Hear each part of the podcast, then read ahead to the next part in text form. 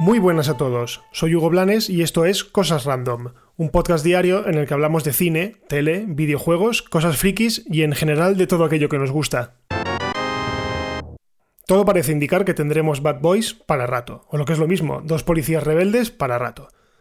El poderoso productor de Hollywood, Jerry Bruckheimer, ha confirmado que la cuarta parte de la saga está actualmente en desarrollo. De hecho, lo que están haciendo básicamente es el guion. ¿Y a qué se debe esto?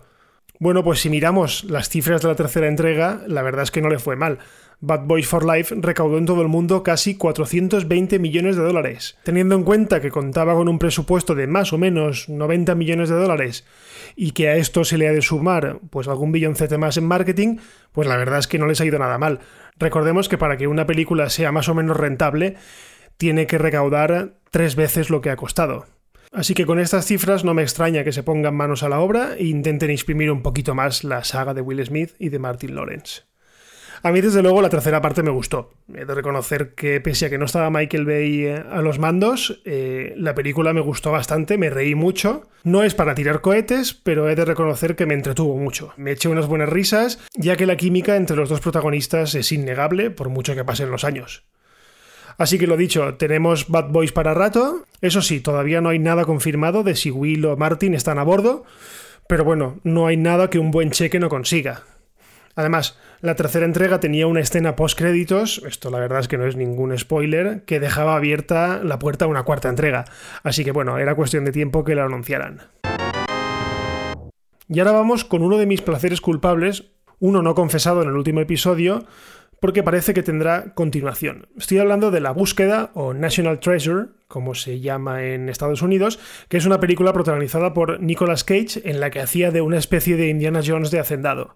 La verdad es que desde el estreno de la segunda entrega, La búsqueda del diario secreto, eh, allá por 2007, no hemos sabido prácticamente nada de manera oficial de una tercera entrega. Sí que han habido rumores y más rumores, pero nada concreto. Bien, pues ha sido el productor de la película, otra vez Jerry Bruckheimer, quien ha confirmado la llegada de la tercera película y además el anuncio de una serie especial basada en el universo de las películas para Disney Plus. La película, digamos que cerraría la trilogía, mientras que la serie tomaría la misma premisa de la película, es decir, buscadores de tesoros, pero con un reparto más joven. Vamos, lo típico.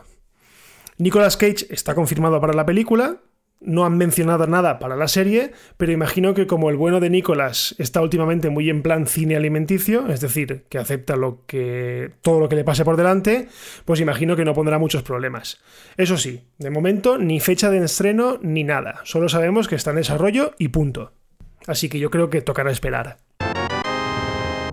Y ahora seguimos con Disney Plus porque hace un par de días eh, The Hollywood Reporter, uno de los medios más importantes del cine de Norteamérica, lanzó un rumor con forma de bombazo que parece ser que tiene algo de verdad.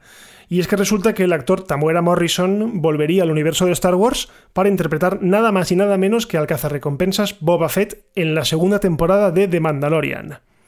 Bueno, por partes. ¿Quién es Tamuera Morrison? Bueno, pues aparte de ser el actor que interpretó al padre de Aquaman, para tener así una referencia más reciente, es el actor que interpretó a Jango Fett, padre de Boba Fett, en el episodio 2, El ataque de los clones de Star Wars, y también fue quien le puso la cara a todos los clones cuando se quitaban el casco en el episodio 3, en La venganza de los Sith. Básicamente esto pasa porque su ADN fue el utilizado por los clonadores de camino para desarrollar el ejército de la República Galáctica, cosas de Star Wars. Bueno, pues según el rumor, Tamuera interpretará a Boba Fett, al que parece ser, ¿no? Todo el mundo creíamos que estaba muerto porque lo vimos caer dentro del Sharlak en el retorno del Jedi y vamos, pensábamos que estaba allí, en la, en la barriga y que estaba más muerto que muerto. Pero bueno, parece que no. Yo la verdad es que he de reconocer que a mí nunca me ha gustado el personaje, nunca me ha fascinado, no entiendo, jamás, jamás entenderé la fascinación que tiene eh, todo el mundo con este personaje porque, vamos, apenas dice cinco frases en toda la, en toda la saga, muere de una forma súper estúpida, como os he dicho, y, no sé, bueno, tiene una, tiene una armadura chula, eso sí que es verdad, o sea, la armadura es chula, es una armadura, es una armadura mandaloriana, ¿vale? Que ahora ya, bueno, sabemos un poco más de ella por la serie, pero ya está. O sea, el, personaje no tenía nada más, era un cazarrecompensas y punto. Pero bueno, aún así tiene una legión de fans enorme y estoy seguro de que ahora mismo esa legión de fans está dando saltos de alegría solo con la posibilidad de ver al personaje otra vez en, en el universo de Star Wars y en concreto en la serie del Mandaloriano. Eso sí, para comprobar si esto es una realidad, pues tendremos que esperar por lo menos hasta finales de año, si todo va bien. Así que todavía nos queda para ver a Boba Fett y también recordad a Sokatano en la serie del Mandaloriano. Y hoy le voy a dar un poco la vuelta a la sección de recomendación y la podría llamar algo así como ni se os ocurra acercaros. ¿Vale? El sábado por la noche se me ocurrió, bueno, estuve buceando por el catálogo de Disney Plus y se me ocurrió ponerme la película Un pliegue en el tiempo.